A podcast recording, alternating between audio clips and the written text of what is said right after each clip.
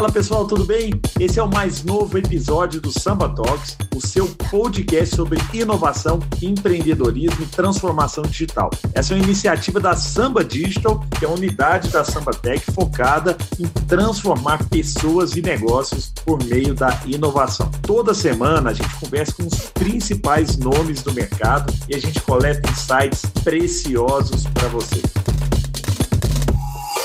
Fala pessoal, sejam bem-vindos ao Samba Talks, o nosso podcast sobre transformação digital, inovação, inteligência, conexões, ecossistemas. Tenho falado muito disso aqui, né, Matheus? Matheus que é um defensor dos ecossistemas digitais e a gente tem trazido pessoas que são referência nesses mercados. E além disso, Matheus, muita gente que está nos ouvindo aqui hoje não sabe ainda, porque é novo esse dado nós somos o quinto podcast de tecnologia mais ouvido do Brasil, crescendo, hein? A nossa meta eterna é chegarmos no primeiro lugar, na primeira posição. Então, tenho certeza que cada episódio é uma inspiração.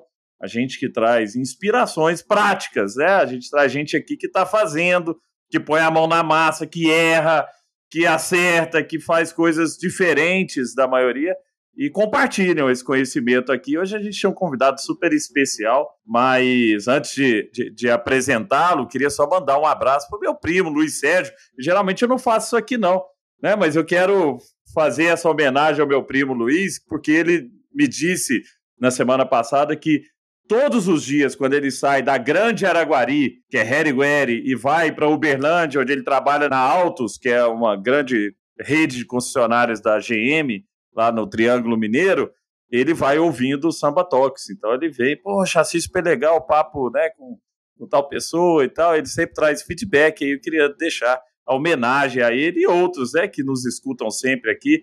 O Branco, lá do Dia a Dia Supermercado, dos grandes atacarejos do Brasil, e, e, outros que mandam, viu, gente? Pode mandar mensagem falando que gostou, o que não gostou, o que a gente precisa melhorar, dizendo, né, se eu gritar muito, para eu abaixar um pouco o meu tom de voz, pode fazer críticas que nós estamos aqui para melhorar. Mas vamos direto ao assunto, Matheus, porque hoje a gente, a gente tinha um convidado super especial de uma, de uma empresa que eu estava dizendo aqui para ele nos bastidores que eu sou apaixonado, porque o meu o meu device, você, né, o pessoal não vai ver na câmera aí, né, no som, mas o device que eu uso no meu dia a dia é um Samsung Galaxy 22 Ultra. E vou dizer uma coisa, hein? Outras pessoas, quando me vêm tirando foto e tem outros celulares, eles chegam para mim e falam: meu próximo celular vai ser esse. Nunca vi uma foto igual. É impressionante a qualidade das fotos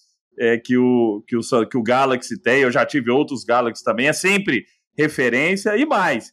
É uma a, é, a, a Samsung é uma empresa que está sempre à frente.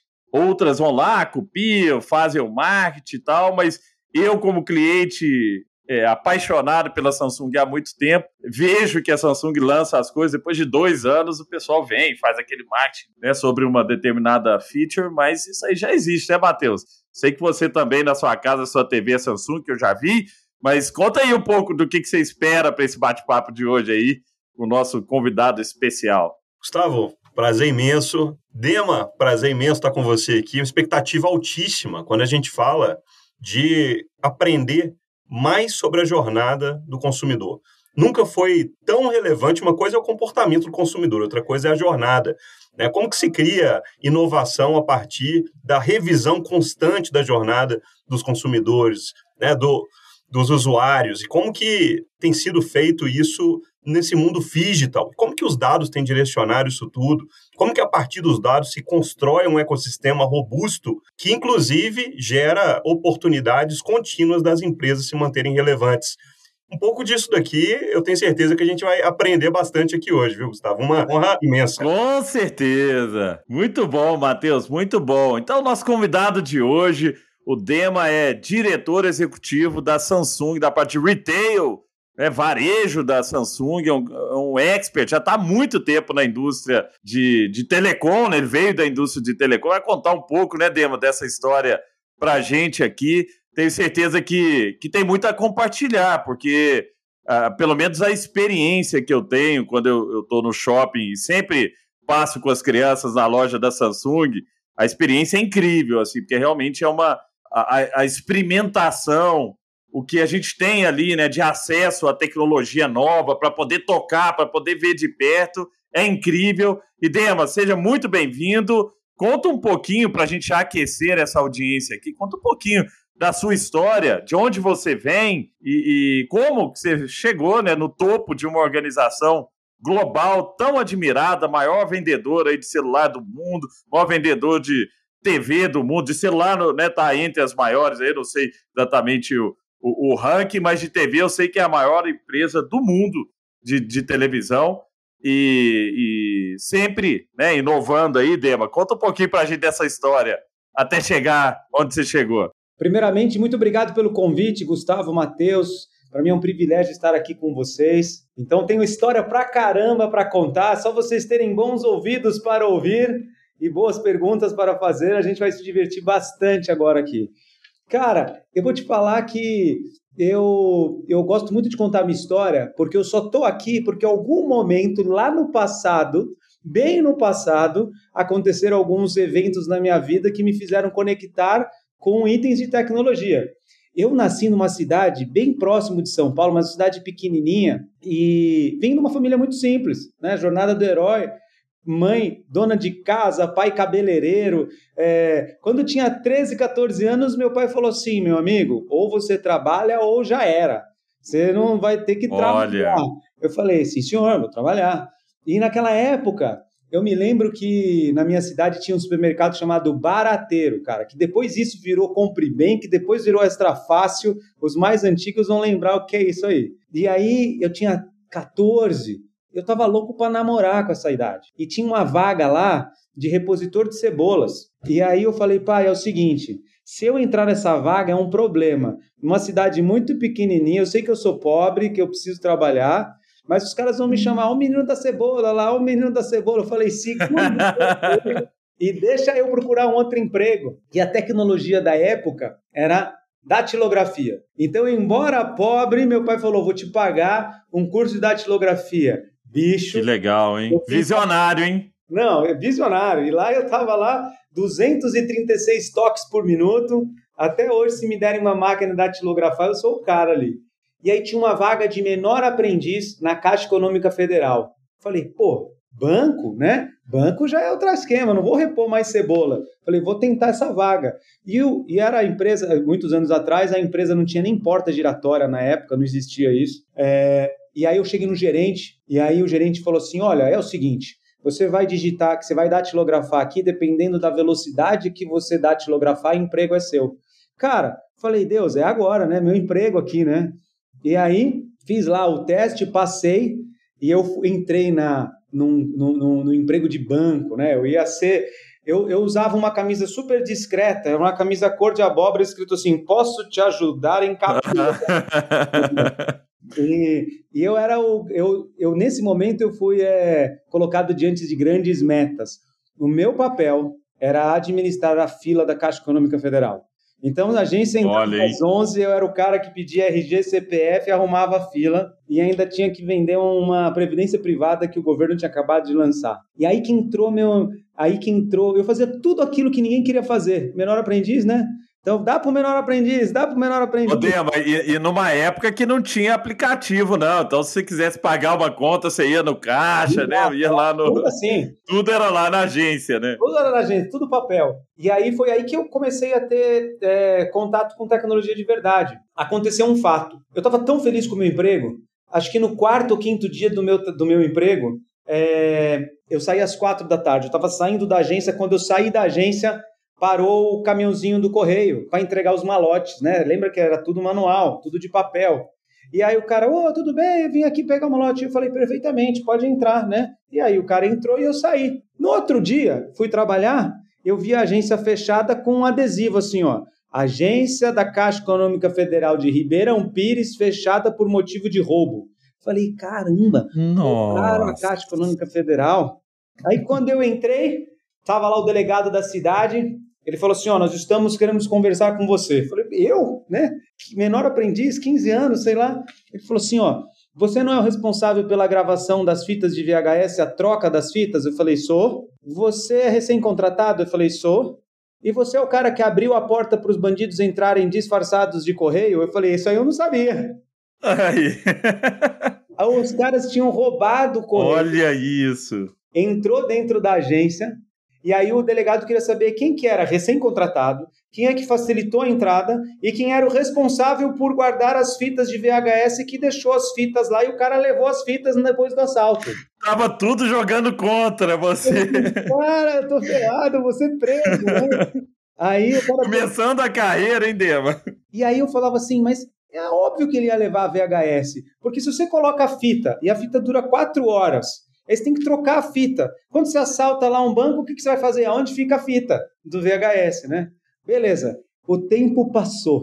Aí eu fui operador de telemarketing é, para poder pagar a faculdade. E aí chegou um determinado momento que eu, no trem, eu estava vendo uma revista Você S.A. e estava escrito assim para mim, ó, o estágio é o futuro. Falei, nossa, estágio é futuro. Eu não aguento mais ser operador de telemarketing, eu vou ser estagiário. Aí eu entrei no. Na época, tinha Companhia de Talentos, ainda tem. Companhia de Talentos. Aí sim. Companhia de Talentos. E aí fui me candidatar em todas as vagas. Tinha Votorantim, Natura, era todas as empresas, Banco do Brasil, programa de estágio, né? E aí na hora de se cadastrar, a minha faculdade eu pagava mais barata que eu podia. É, e, e aí não tinha o meu nome lá na lista, era sempre outras. Só que um dia uma empresa cometeu o erro de me chamar que se chamava BCP, que depois virou Claro. Então a BCP, a Claro comprou a BCP, era do tempo da Telesp, né? Então era uma startup, cara, construindo antenas, lojas, a primeira vez, né? TDMA, a Vivo era, a Telesp era CDMA e a BCP era TDMA. E eu entrei. Só que eram seis meses de é, seis meses de processo e era muito concorrido o estágio. Cara, e eu falei, cara, eu sou bom, eu posso não ser o mais, posso estar na melhor faculdade de ponta, mas eu já sei lidar com os clientes aqui, arrumava fila em banco, né? É, depois de seis meses passei. E aí chegou a gerente da CIA de Talentos e falou assim: queridos estagiários da BCP, vocês estão prontos para entrar numa empresa que vai revolucionar telecomunicações no Brasil. É, só que vou dizer uma coisa para vocês: nós estamos em janeiro e a gente tem 22 vagas, só que tem 24 estagiários selecionados. Então eu vou chamar os gerentes de cada área e aí conforme você vai escolhendo a sua área, dois estagiários vão entrar no segundo semestre. Eu falei, o quê? Eu quero entrar no primeiro semestre, né? Então eu pensei assim, ó, é, a minha carreira eu vou decidir assim, o que menos levantar a mão tiver menos concorrência, eu entro. Aí, cara, eu vou para onde ninguém quiser aí. É, né? Onde tem menos concorrência. Aí o cara, quem quer trabalhar com marketing? Todo mundo levantou. Quem quer trabalhar com vendas? Quem quer trabalhar com sistemas de telefonia? Cara, aí um cara levantou a mão e falou assim, num dia, numa época que ninguém conhecia isso. Falou assim: quem quer trabalhar com CRM? Aí todo mundo olhou para o lado, assim, ninguém levantou. Eu falei, eu. O cara falou, então tá bom, você entrou. Aí eu entrei como estagiário na BCP fui dar um, não tinha Google, era kd.com.br. Aí entrei no kd.com.br e escrevi assim, CRM, deixa eu ver o que é isso, né? Aí apareceu lá, Conselho Regional de Medicina. Eu falei, cara, que é esse tal de CRM, né? Aí entrei na, na BCP, logo em seguida a Claro comprou, os mexicanos, e, e aí eu falava, meu, beleza, estagiário é legal, mas ganha pouco, eu pensava. Eu sou mais audacioso, eu quero crescer um pouco mais. E aí eu cheguei pro meu... Eu estava no terceiro ano de faculdade. Vou conectar a história agora. Aí eu cheguei com o meu professor de TI da minha faculdade e falei, meu amigo, chamava chama Abner ainda, virou meu amigo. Falei, cara, eu tenho uma ideia. Aquela, eu, eu sofri muito lá na Caixa Econômica Federal, sendo humilhado pelo delegado. Eu quero realmente trazer disrupção para esse segmento. Eu sei que a BCP vai lançar um tal de fototorpedo. Então eu acho que a gente poderia substituir as fitas por um computador com uma placa de captura de imagem e aí a gente podia conectar isso ao invés da rede de escada, a gente podia colocar isso através de uma placa de celular da BCP. E aí a gente usa a tecnologia de fotomensagem para enviar a mensagem online. E aí manda para o homepage grátis. E aí, se o bandido levar o VHS ou levar o equipamento, vai estar na nova internet esse negócio. Ele falou: Nossa, que ideia boa! Eu vou desenvolver isso para você em VB. Aí ele desenvolveu em Visual Basic. E aí, no meu primeiro mês de BCP, é, eu cheguei, era assim, ó, o, o, o Matheus e Gustavo, era primeiro andar estagiário, segundo andar assistente, terceiro andar gerente, diretor, presidente, era lá no quinto andar, era, tinha muita hierarquia, e aí eu cheguei na secretária do presidente e falei assim, Beth, meu nome é, é Dema, eu estou num departamento de vendas, eu não falei que era estagiário, e eu sempre me vestia assim, eu sempre colocava um terno que eu nunca queria que alguém soubesse que era estagiário, não por orgulho, eu sempre me colocava um cargo acima para poder assumir mais desafios. E aí eu falei assim, eu quero falar com o Paulo Nunes.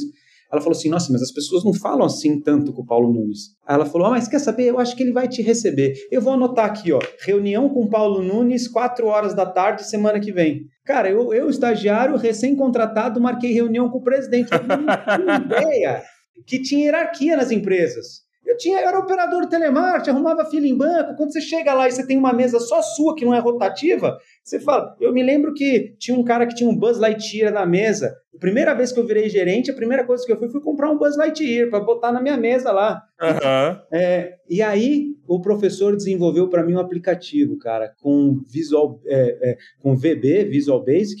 Nem usam mais essa linguagem.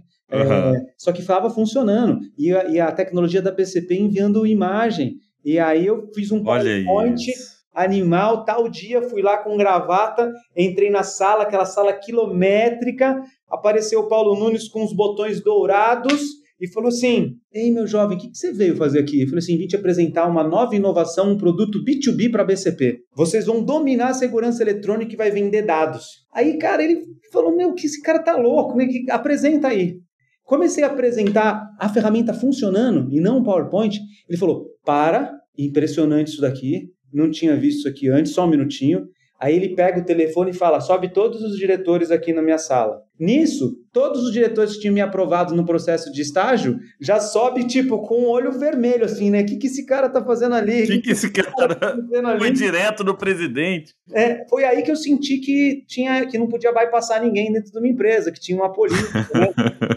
Resumindo, o Paulo Nunes aprovou o projeto, cara. Quando ele aprovou o projeto, é, eu saí da minha área que eu tinha entrado como estagiário, que era CRM, é, e fui trabalhar para desenvolver esse projeto lá dentro, é, para poder desenvolver essa área. Só que eu achava que ia ficar rico, porque eu pensei assim, cara, a ideia é minha. Então a PCP vai me dar um dinheiro, então eu vou ficar rico, eu vou entrar na história, mesmo o cara que construiu o Google, né? Eram as minhas ideias.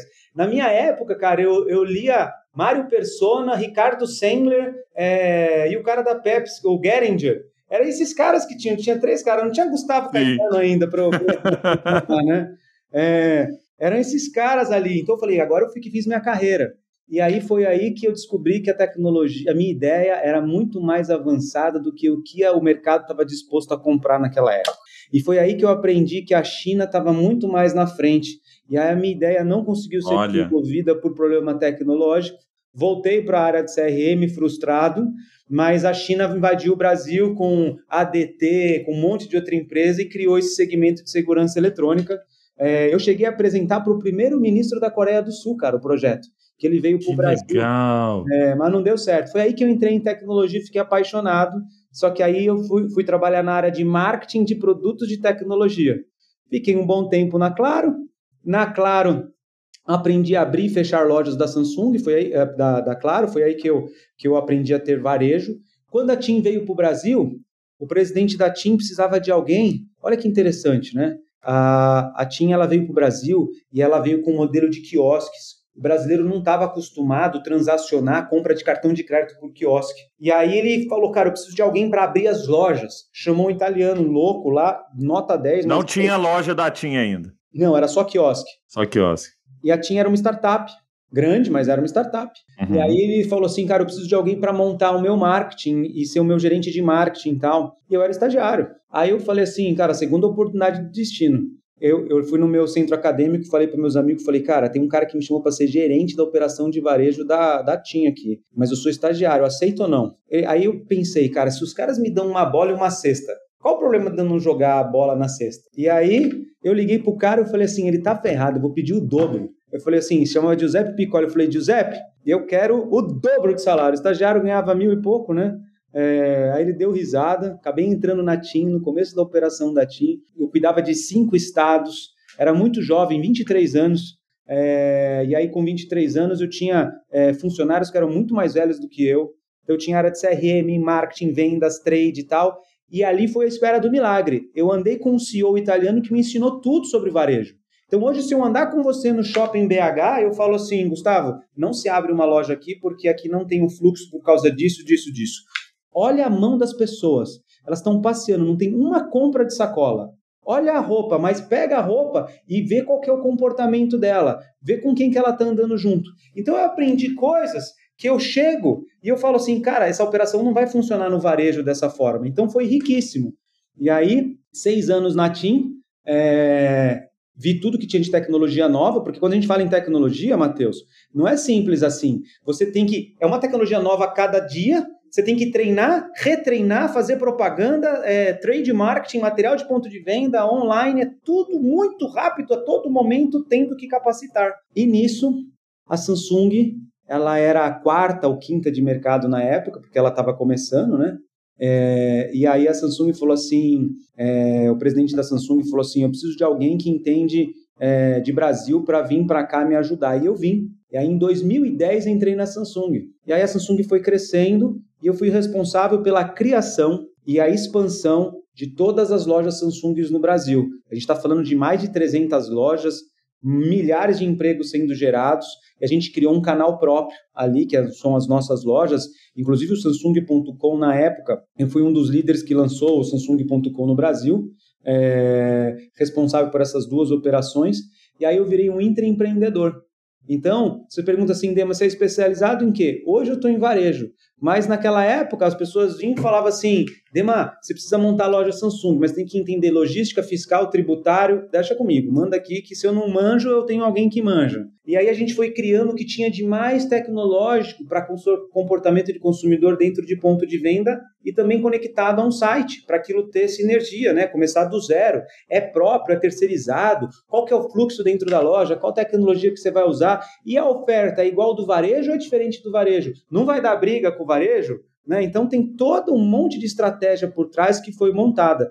Após cinco anos nessa área, a área cresceu, bombou. Começou eu, estagiário, e Deus abençoou muito. É... Aí eles me deram um departamento de tablet e eu sempre fui intraempreendedor. Então, então no tablet eu tinha marketing, vendas, produto, inteligência, tudo embaixo ali. Quando esse departamento cresceu, eu transferi para outra diretora. Aí no finalzinho eles me deram um wearable Wearable é um negócio não é tão fácil de vender, ninguém acorda de manhã com uma vontade louca de contra, com, comprar um, um relógio inteligente. Mas eu tive que criar mercado, outras estratégias, e mais recentemente eu assumi a área é, que a gente chama de varejo físico, com a, a ponte para o que a gente chama de omnicanalidade. Então, a gente, eu tenho time de vendas em quase todos os estados do Brasil, é, muita gente, mas muita gente mesmo, é, para poder fazer acontecer o resultado comercial na ponta da companhia. Resumindo, é isso. Sou casado com uma médica, doutora Kelly Oliveira. Ela é uma pediatra linda e maravilhosa, uma das maiores pediatras do Brasil. Depois você, em número de seguidores e tudo mais. Temos uma clínica focada em autismo. A gente atende autismo, tem mais de 90 médicos nessa clínica aqui em São Paulo. É, Poxa, que legal. Parabéns. Sou, sou sócio de um cara chamado João Kepler, então a gente tem um fundo chamado Goshen Land, então a gente investe em startups, isso eu faço como um plano B. É, gosto muito. João é amigão, viu? É João mesmo? querido. É. Que legal. Gosto muito legal. É, e aí a gente tem um fundo. É, Para ser sincero, o fundo tem mais recursos hoje do que startup para investir, porque a gente tem lá uma, uma metodologia certa de investimento, a gente precisa da startup certa, né? E é, também, de um tempo para cá, tenho me aventurado muito em mentorar alguns amigos que têm negócios e quer expandir. Aí eles falam, porra, Dema, como que eu expando esse negócio? Aí eu me divirto, cara, eu dou muita risada. Resumindo, é isso. E que bom, hein? com vocês. Incrível, Dema. Que baita história, né? Que baita história, que eu tenho certeza que tem muita gente aqui que, ao escutar a sua história, se identifica, porque no Brasil é isso aí, né? A gente tem que ter uma capacidade de reinvenção muito forte, porque a nossa dinâmica é uma dinâmica para quem é, trabalha e trabalha forte, você mostrou isso na sua carreira aqui. E isso naturalmente muda a dinâmica dos clientes, dos usuários. Eu queria trazer uma pergunta em cima disso. Né? Um povo que muda tanto, um mercado que muda tanto. Hoje nós estamos num cenário onde a gente tem aqui os vínculos emocionais. Né? Você estava falando muito da história do varejo, tudo que você viveu aí, né? ajudando clientes, depois você teve uma visão de produto, e depois você foi, inclusive, hoje ajudando a co-criar novos negócios em outros mercados. Eu queria trazer isso um pouco na perspectiva da Samsung. Né? Como é que vocês têm feito para poder é, trabalhar os vínculos emocionais das pessoas em jornadas é, inteligentes, mas hiper personalizadas, porque aquilo que é valor para um dado cliente, usuário, não é valor para outro grupo, né? E, e, é muito importante ter esse, esse olhar. Como é que vocês têm feito isso e como que vocês têm criado, a partir disso, impacto para se manterem relevantes e serem aí a principal escolha né, dos clientes de vocês na recompra e até mesmo conquistando novos. Como é que tem sido essa construção aí dentro? Matheus, eu gosto de, de é de responder essa pergunta sempre fazendo um link com o empreendedor convencional. Né? Eu tenho um, outro amigo, que ele é um escritor famoso também, é, se chama Paulo Vieira, de, de mentalidade. Ele tem livros falado disso, né? E ele sempre fala que muitas vezes quando a gente fala de algo grande, vem a franga no ouvido do cara e fala: ah, isso funciona só porque é Samsung, né? Então eu vou responder essa pergunta é, linkando para o empreendedor convencional. Tudo bem, Matheus? Então. Isso mesmo. É, do, do ponto de vista de uma marca grande, é, a gente tem, se você pode olhar, o número de crescimento da, da, de reconhecimento da marca, ela cresceu ao longo dos anos. Se a gente olhar um pouquinho atrás, é, a marca ela não era tão conhecida. Agora ela é conhecida e é uma das mais relevantes, mais valiosas. Você pega, se você escrever no Google, escrever assim, é, valor de marca, crescimento de marca, você vai ver que a empresa ela cresceu significativamente. Não basta, não obstante, também a questão de conversa com o cliente. Porque se você vende um produto é uma coisa, mas se você vende TV, ar-condicionado, geladeira, celular, tablet, então, toda a parte de serviços precisa ser muito bem elaborada. Vou te dar um exemplo. Se você precisar de uma, de uma configuração, de uma assistência do seu celular, você vai numa loja Samsung, por exemplo, que lá tem um, um, um laboratório dedicado para poder tentar fazer a correção em todas as lojas é, numa velocidade muito rápida. Ou seja, o segundo ponto é, além do crescimento de marca, é você ter pontos de relacionamento digitais ou físicos com muita frequência, ouvindo e suportando o cliente. E quando a gente vai é, o terceiro ponto, que é um terceiro ponto de hiper. É, de, não nem falo de. Não gosto de falar muito a palavra hiper, mas eu gosto de falar do tipo de entender o teu cliente ideal. A gente fala de um produto, é, Matheus, que vai de A a Z, né? Então a gente tem toda uma linha A, aí a gente tem a linha S, aí a gente tem a linha Z. E quando o produto é formulado, ele já está exatamente é, feito com estudos necessários para atender determinado tipo de cliente. E aí muda desde a comunicação, a mensagem, como que é feito ali, dá trabalho pra caramba, porque cada produto é de um jeito. Então, por exemplo, provavelmente, Matheus, não sei qual celular você usa, mas você tem TV Samsung. Talvez você pode ter esse TV Samsung e um produto de outra mão aqui, sabe? Então você precisa toda hora tentar criar essa, esse mecanismos e essa matriz para poder saber qual que é a melhor oferta, em qual momento, que é aquilo que faz diferença para você de verdade e não só isso, é o que é aquilo que vai fazer você permanecer na marca e comprar na marca temos ferramentas, né? As grandes indústrias, elas sempre têm ferramentas para poder fazer isso, mão de obra e tudo mais. Mas quando a gente vai para o empresário comum, aquele empresário que, que ele quer fazer o negócio dele crescer é, e assim por diante, ele também tem esse mesmo poder na mão. Eu vou dar um exemplo. É, o cara ele começa a ter conhecimento e acesso e começa a cuidar melhor do Instagram dele. Cara, tem hora que eu olho o Instagram de pequenos empresários que eu falo. É, eu vou dar um exemplo, eu tenho, vou, vou, vou falar aqui eu, eu, tenho um amigo chamado, vocês devem conhecer, que é o João Branco do McDonald's. O João fala assim, Dema, eu, ele saiu do Mac agora, mas ele falou Isso. assim, eu, eu é, almocei com ele semana passada, ele falou assim, Dema, o meu Instagram é eu que faço. Quando você olha o dele, ele fala, mas e do Mac? Ele falou, sou eu também, com o meu time. Então, mas cara, tem uma, a conexão do dele, por ele ser uma pessoa, é tão forte quanto a conexão de um produto como o McDonald's, que é uma super marca, né? Que tem amor pela, pela marca, né? Então, o empresário, ele cada vez mais ele aprende, ele consegue crescer a marca dele mesmo sendo o nome dele. Por exemplo, eu não sabia do podcast de, podcast de você, mas eu já seguia o Gustavo faz tempo no LinkedIn, eu adoro os vídeos dele. Eu, eu já até pego alguns e falo assim, nossa, galera, dá uma olhada nisso aqui, mando para todo mundo. É, então, é um tipo de uma marca, sabe? Eu conheço pouco da empresa do Gustavo, mas eu sei quem que é o cara. Então, isso está liberado para qualquer tipo de. E você tem as métricas, você sabe qual é o sexo, qual é a cidade, de onde vem, é, qual foi o aparelho celular. Cara, você entra no Facebook, você sabe qual foi o aparelho do teu usuário, do seu comprador que ele acessou e, cara, você consegue ver a faixa de renda dele. Aí você cruza onde que ele mora, onde que estava na região, com o celular que dele, você fala, será que é status ou será que ele tem dinheiro mesmo, sabe? Então tem várias métricas. A questão de, de atendimento ao consumidor. Como o bot, o bot ajuda? Eu, eu, eu, eu vou, vou, vou, ser bem transparente aqui. Recentemente fiz vários exames aqui em São Paulo, tenho um Fleury. E aí, cara, eu fui tão perfeitamente atendido pelo bot que eu falei assim: graças a Deus que não era um ser humano, que senão ia demorar para responder. Aí você fala, cara, tá na disposição, a pessoa fez um bot, sabe? E, e, e, foi muito legal, eu adorei, cara, foi rápido. Eu não quero mais ligar, eu não quero mais mandar mensagem. Antes eu falava, eu quero atendimento por WhatsApp. Não,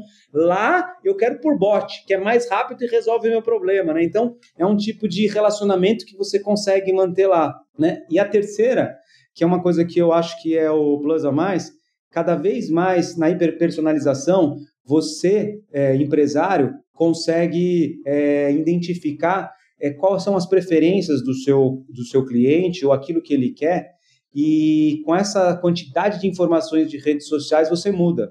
Aí vou dar um exemplo prático. Eu mentoro um grupo de médicos, né? E eles são meus amigos pessoais. E eles são cirurgiões plásticos. Porra, cirurgião plástico vende é, sonho. Cirurgião plástico não vende beleza, ele vende sonho.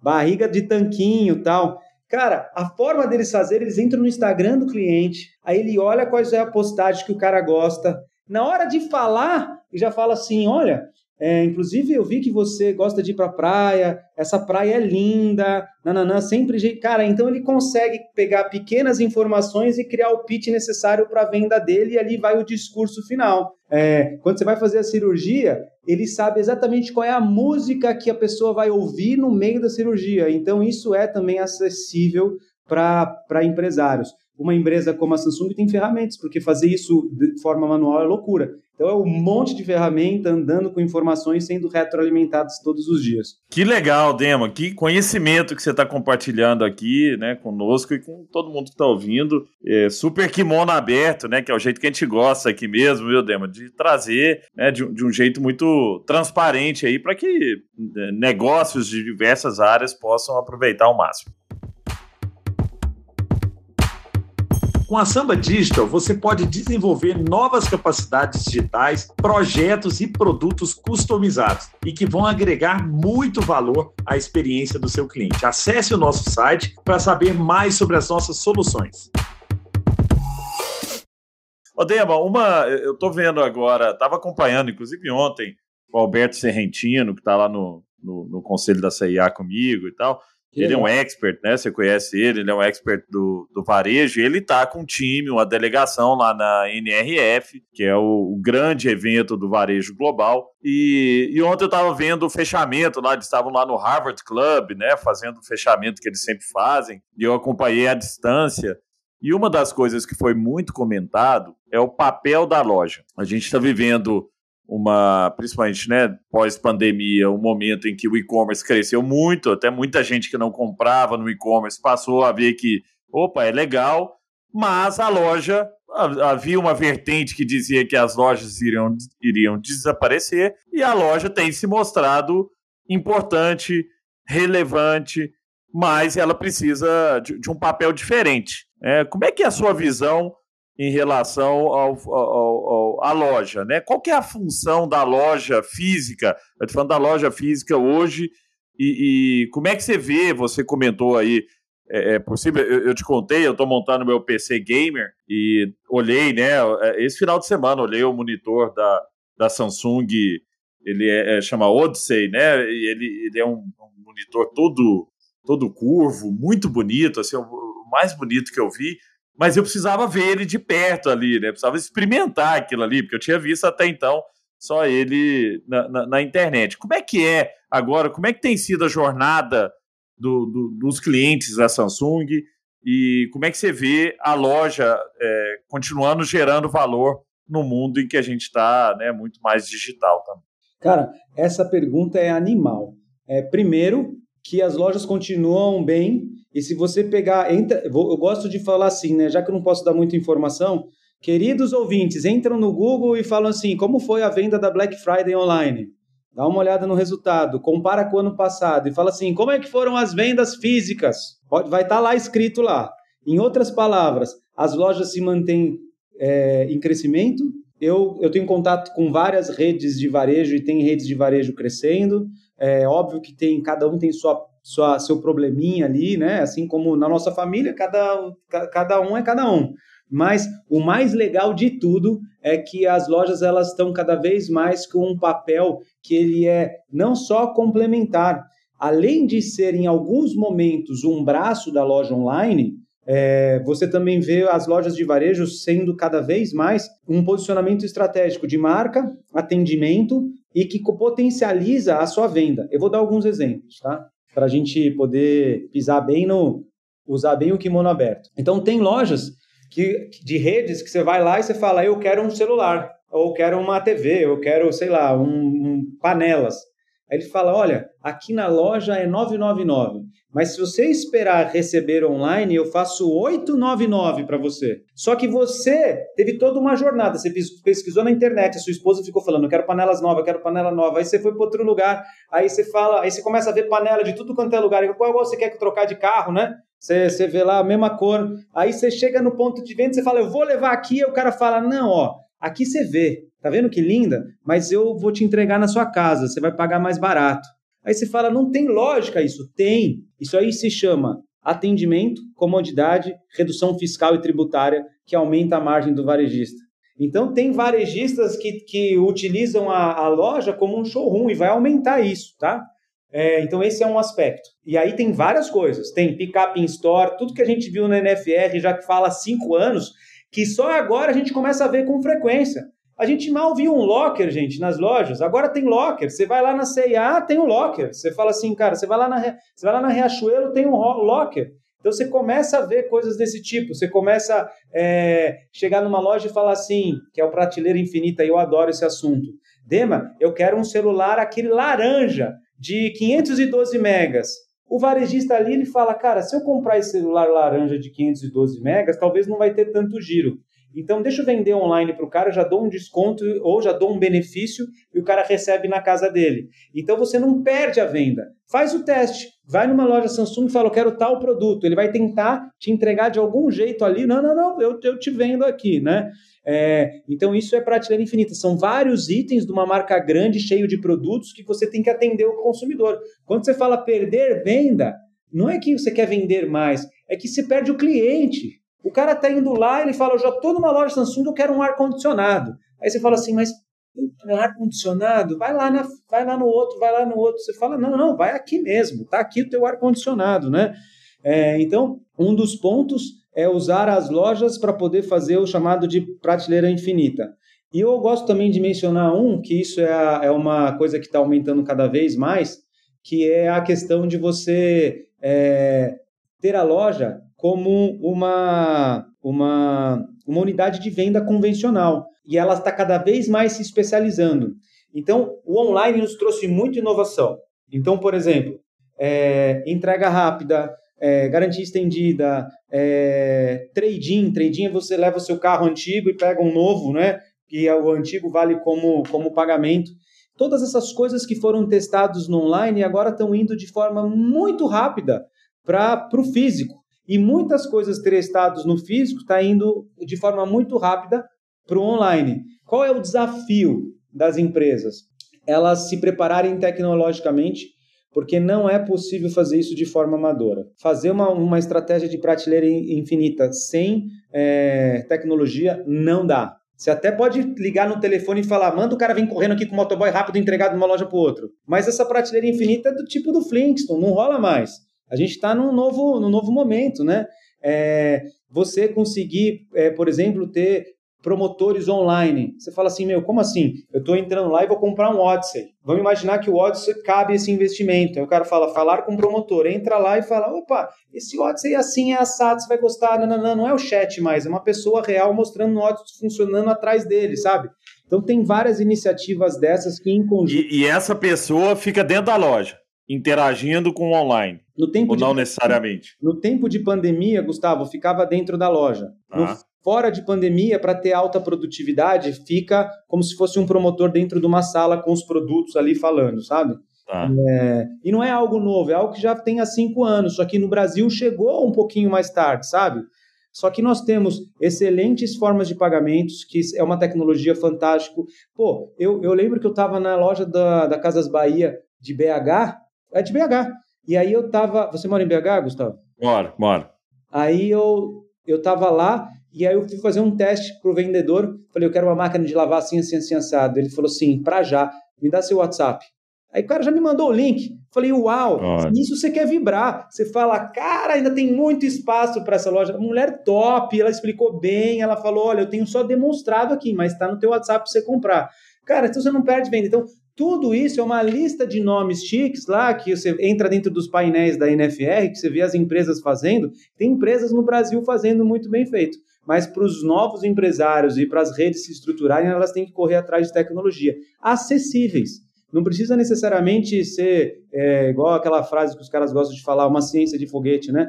Isso. Dá, dá para você emplacar com tecnologias disponíveis no mercado, né? Só um ponto interessante, Matheus, até antes de você entrar, é que é, uma, eu vi uma vez uma reportagem mostrando que a Best Buy nos Estados Unidos estava conseguindo é, lutar contra a Amazon, que lá né, a Amazon realmente é um, é um gigante, quase um monopólio no, no, no online, criando lojas dentro da loja. Né? Então você entra lá no Best Buy, tem uma loja da Samsung lá dentro. Né? E eu comecei a ver isso aqui, né? na Fest, por exemplo.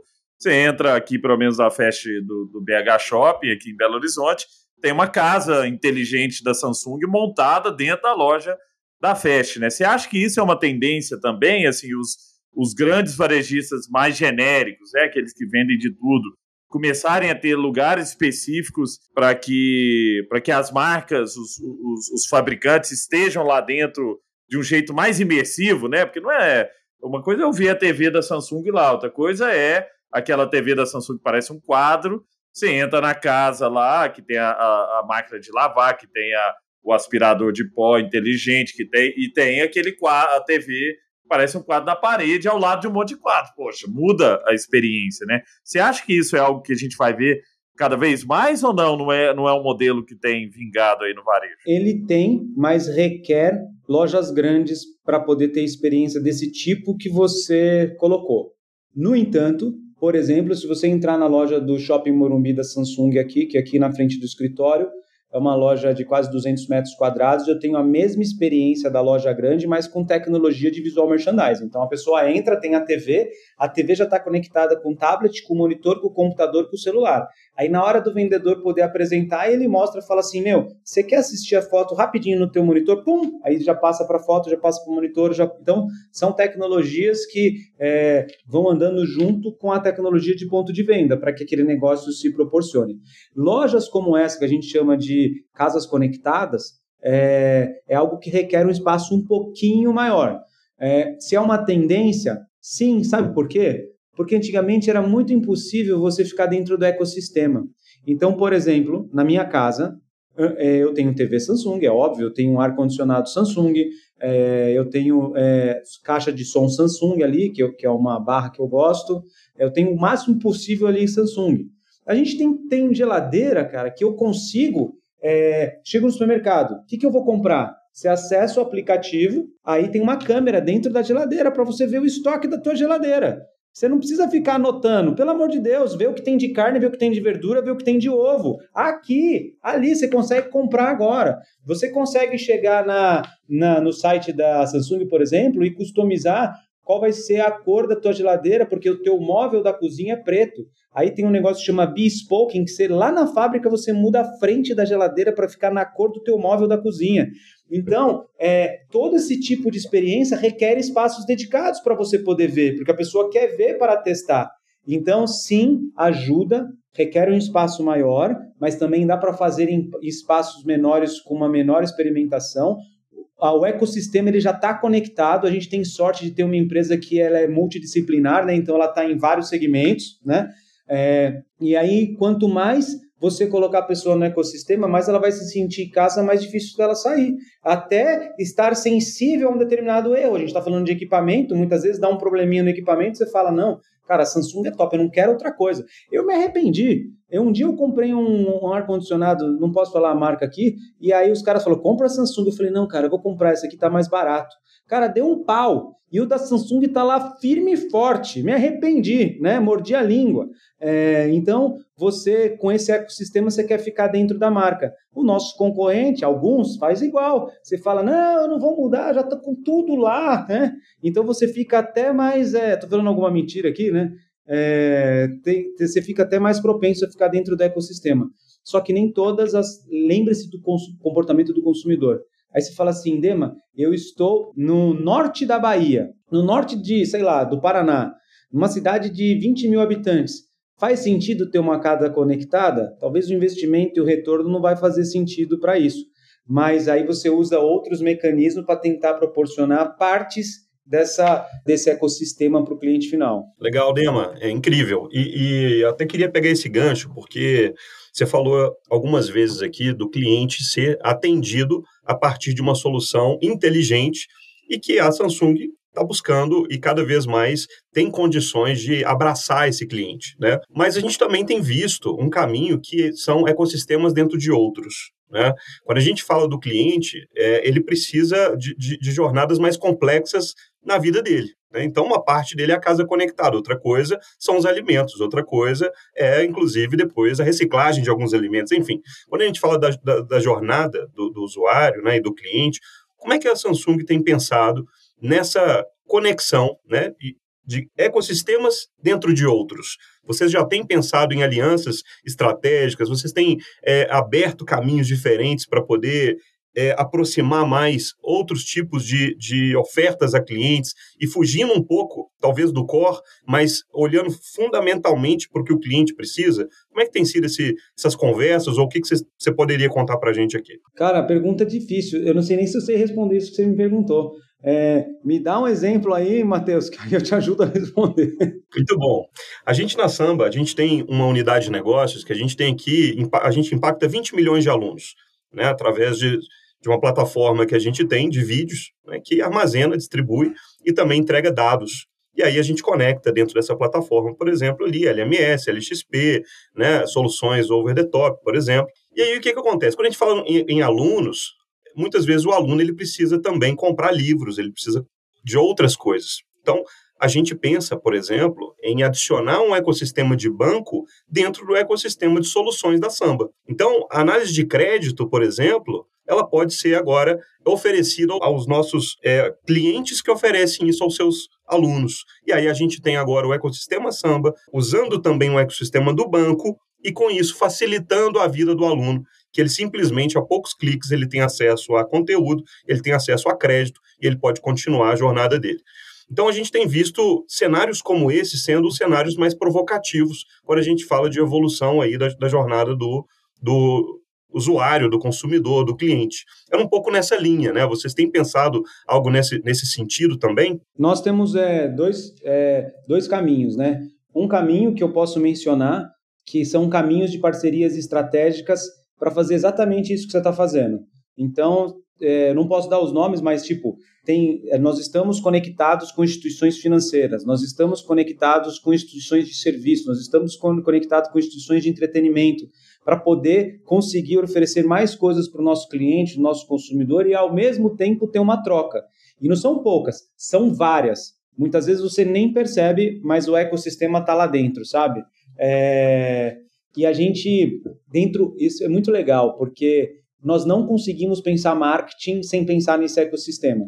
Então, quando a gente faz é, qualquer coisa, a gente fala, cara, mas e o todo o ecossistema de parceiros? instituições financeiras, é, alguma coisa relacionada a, a customer service, alguma coisa relacionada a entretenimento, tudo isso está conectado nesse tá, tá conectado. Então tá bom então vai para frente. E a gente comunica isso de forma aberta. Então nós temos diversas parcerias. Depois até interessante entender como que é o negócio de vocês porque eu posso simplesmente entender se esse negócio faz sentido, a gente pode até juntar algo junto. Estou falando aqui, tem, uma, tem um diretor lá que cuida disso, que eu posso até conectar com o Sambatec, pode ser alguma coisa bem legal, sabe, em conjunto. Mas a gente faz isso com frequência. É... E a segunda coisa são os, o que a gente chama de da, dos nossos ambientes mais estratégicos. Então também tem diversas outras parcerias que eu não posso mencionar, que faz exatamente isso que você falou, mas é algo que é bem estratégico, que são muitas vezes até pilares sazonais, dizendo, cara, nessa sazonalidade a gente vai usar isso dessa forma para poder atender o cliente, dessa forma que nem só com produtos reais nossos, mas como serviços e assim que são é, adjacentes, né? É, dentro do que eu. Essa pergunta específica, dentro do que eu posso falar, eu acho que, que consegui explicar um pouco. Muito bom. Não, muito legal, Dema. Dema, para a gente finalizar esse papo, que tá super legal, tô aprendendo muito aqui, já anotei várias coisas. Tô... Meu, meu, meu, tablet aqui tá cheio de, de, de anotações e, e aprendizados, viu? Obrigado por compartilhar tanta coisa legal. Mas eu queria a sua visão pessoal agora. Tira o chapéu Samsung, esse é o chapéu Dema com a sua experiência de vida.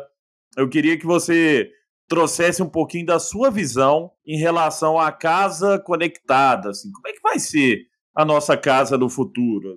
Vou, é, é, a, a, casa vai estar conectada com o carro, que vai estar conectada, assim, o celular vai ser o meio que vai conectar tudo isso, tudo vai ser inteligente, vai ser da. Eu vou acordar de manhã, meu café já vai estar tá pronto, porque já sabe que tem que fazer o café nesse horário. Como é que é a sua visão em relação ao nosso, ao nosso futuro? Pensando assim, os próximos 10 anos, como é que vai ser dentro da nossa casa, que já mudou muito, né? Se pegar, uh, hoje eu tenho aqui na minha casa uma TV. Aqui na sala tem uma TV de 85 polegadas nova da Samsung, comprei tem pouco tempo, conectada com a Alexa. Então eu peço para a Alexa, por exemplo, desligar a TV ou escolher um filme, não sei o quê, né? Eles já estão super conectados, está conectado com a luz, que está conectado com, com várias outras coisas. Isso é o começo, eu acho. Como é que você vê assim, como é que você enxerga que daqui a pouco vai ser a nossa casa? Assim, o que, que a gente vai ter que fazer? Ou se vai ser tudo meio inteligência artificial que vai fazer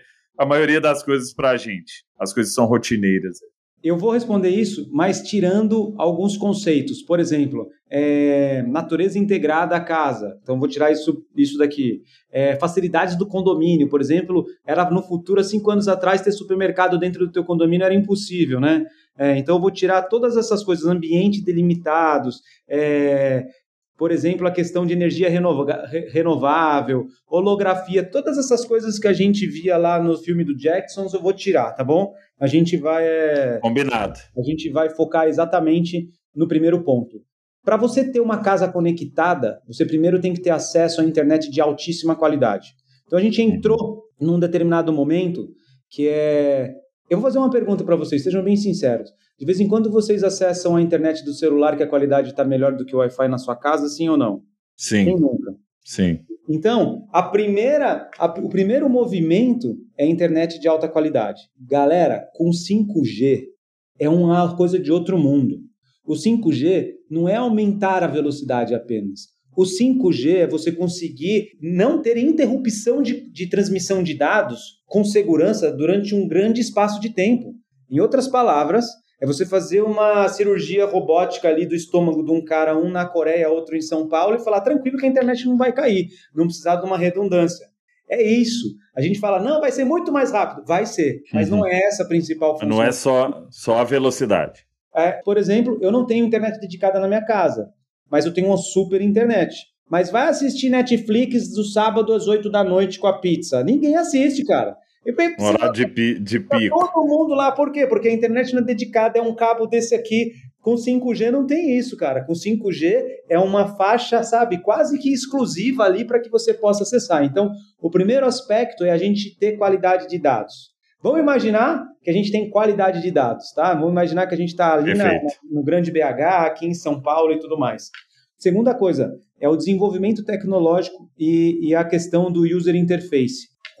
Eu não posso falar aqui, mas tem muita gente que é muito boa de user interface, pelo amor de Deus. Tem coisa ali que é extremamente simples. Esse uhum. Natal, eu, meu cunhado veio de Portugal, botou a Alexa dele lá e ele falava assim: é, Alexa, tocar as melhores dos anos 80.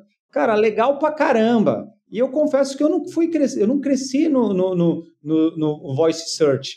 Eu, eu falei, vou começar a brincar. Então aí você começa a ver que o negócio funciona, que o negócio funciona, que o negócio funciona. Se ele vai ganhar dinheiro com isso, é outros 500, mas é, que, ele, que o negócio funciona ali, ele funciona, porque o, o user interface está muito bem feito. Então, o segundo pilar é que a, os devices, vai ser muito simples você conectar um determinado produto com outro. Eu vou dar um exemplo. Se você pega uma TV de 5 anos atrás e tenta conectar um fone com ela, um parto. Hoje não. Hoje, ao clicar, você já conecta. Ou, ao andar sobre o ambiente, você já conecta. O terceiro é você conseguir ter conexões que são relevantes. Eu lembro que um tempo atrás eu fui chamado para desenvolver o, o, o, setor de IoT, né? É, e, e IoT, eu até brincava, né? Os caras mandaram, vai fazer, tem um museu aí em BH, sei lá onde é, que chama IoTim, né? Então, os caras, você vai instalar um IoTim no Brasil? Eu falava, não, não vou instalar um IoTim no Brasil, é o IoT, né? É, e aí eu começava a olhar os preços dos chineses, começava a olhar o que tinha no Brasil, tal, não sei o quê. E aí eu descobri uma terceira coisa. Tem muita parnafernália que não é relevante ao cliente, que é o que a gente conversou lá no começo, Matheus. Que era, pô, que, que, como que o cara. Então, assim, tem. É, os caras. E aí tentava enfiar, tipo, é, não sei o que de água, é, sensor de fumaça. Cara, o brasileiro não compra isso. O brasileiro não tem na cultura dele comprar detector de fumaça, né? Então, tem muitos produtos que eles não são relevantes. Então, o terceiro fator numa casa conectada é você ter coisas relevantes. Aí vai para o quarto. O quarto é o mais interessante. O quarto é conforme você vai vendo o, o, os anos se passando, você consegue ver o consumidor a, a, a, a depender daquilo. Então, por exemplo, eu, foi muito legal. Eu estava com um grande amigo meu do Nordeste, ele falou assim, Dema, o meu filho de três anos não sabe o que é apertar botão. Eu falei, mas como assim? Ele só sabe apertar um botão. Como que ele faz? Eu falei, pega o controle da TV e faz assim, patati patatá. Aí eu como você faz patati patatá? Ele falou assim, cara, ele já nasceu com isso. Então tem uma geração que vai nascer totalmente adepta a isso. E quem ganha a guerra? Quem vai conseguir ter internet de alta velocidade, em alguns momentos, um, uma, uma, um user interface fácil, produtos que se conectam, que são relevantes para a vida, atrelado a uma, a uma geração de pessoas que já estão acostumadas a andar isso. Então, para mim, a casa de futuro é o limite. Eu tenho acesso a informações aqui. Há 10 anos atrás eu vi isso aqui, pessoal. Há 10 anos atrás eu vi essa tela dobrável. Aí os caras me chamaram numa sala e falavam assim: Dema, entra aqui que eu vou te mostrar. Assina os documentos. É, uhum. Vamos tirar aqui, né? Parecia que você é fichado, assim, pá, pá, pá, pá, você vai ver um negócio aqui. Aí eu falei assim, ele falou, vou te mostrar um vidro dobrável. Eu falei, não, impossível. Eu aprendi na tabela periódica que vidro não se dobra. Não, Quebra, não. né? Se você dobrar ele, ele vai. Aí veio o coreaninho e falou assim: ó, vou te mostrar aqui. Aí abriu assim, ó, como se fosse um olho, e falava, fazia assim. Eu falava, cara, ele falou assim: em cinco anos isso vai ser comercializado. Eu falava assim: eu duvido, isso aí vai quebrar, não existe isso. Cara, isso aqui não é plástico, isso não é acrílico, isso aqui é vidro. Isso aqui é vidro, dobra Incrível. sei lá quantas mil vezes. É, então, a, eu estou numa geração que não cria nisso e agora crê. Então, como que eu vejo, resumindo, a casa do futuro? Eu vejo uma casa é, muito tecnológica, eu sou um cara tecnológico, eu sou aberto a tecnologias. Essa casa, eu vejo ela que ela está ali para aumentar a produtividade das pessoas quando ela está no modo produtividade, ela aumentar o descanso quando ela está no modo descanso, tipo modo descanso, pum. Aí, mesmo se você quiser ligar o celular, você vai na hora que você for ligar o celular, vai estar tá com a luz baixa porque já está na hora de dormir. É, modo criança, né? Modo noite especial com a esposa, sabe? Então eu vejo uma hiper customização, mas com uma interface tão fácil que ao falar patati patatá, tudo ali vai estar tá conectado, sabe? O meu sonho seria entrar na minha casa e falar assim, crianças dormindo, modo eu e minha esposa, né, é, love songs.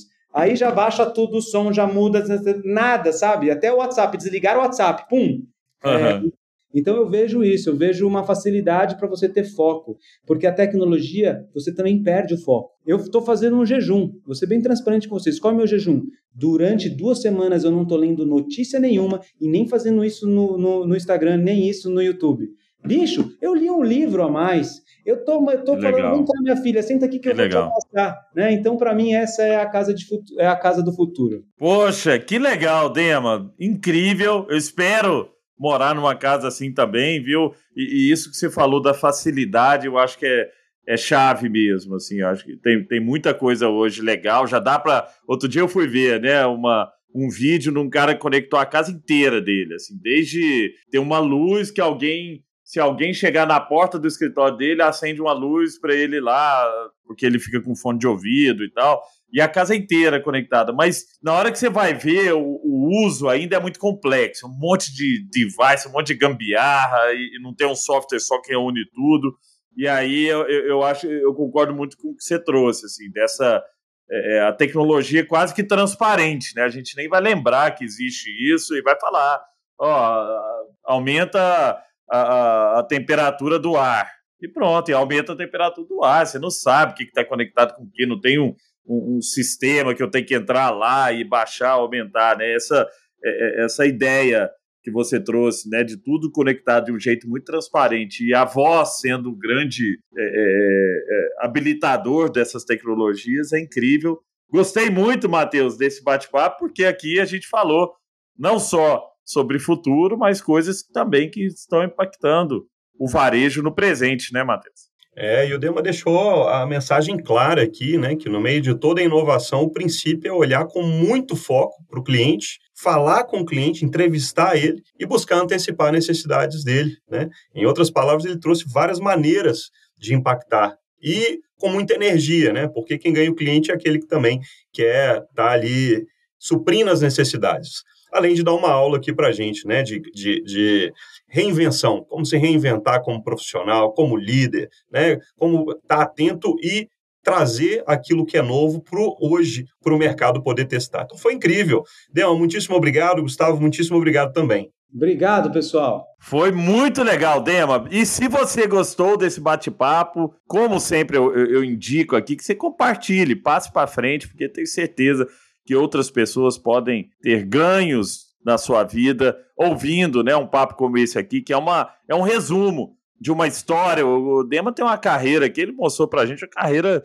de muitos anos, passando por lugares diferentes. E o que ele está trazendo aqui são as melhores práticas, né? O que ele já aprendeu. Não tem coisa melhor, Dema, do que a gente aprender com quem faz, com quem já fez, com quem está o tempo inteiro ali querendo melhorar, querendo entender para onde o mundo vai caminhar, e você tem esse perfil, trouxe isso para a gente. Então, agradeço muito e tenho certeza que as pessoas aqui vão compartilhar esse áudio, esse nosso podcast vai bombar, porque tem muita informação relevante. Um abraço, pessoal, e até a próxima. Você acabou de escutar mais um episódio incrível do Samba Talks, o seu principal podcast sobre inovação. Para continuar aprendendo, siga a gente nas redes sociais. Basta procurar por Samba Digital. Um abraço e até a próxima.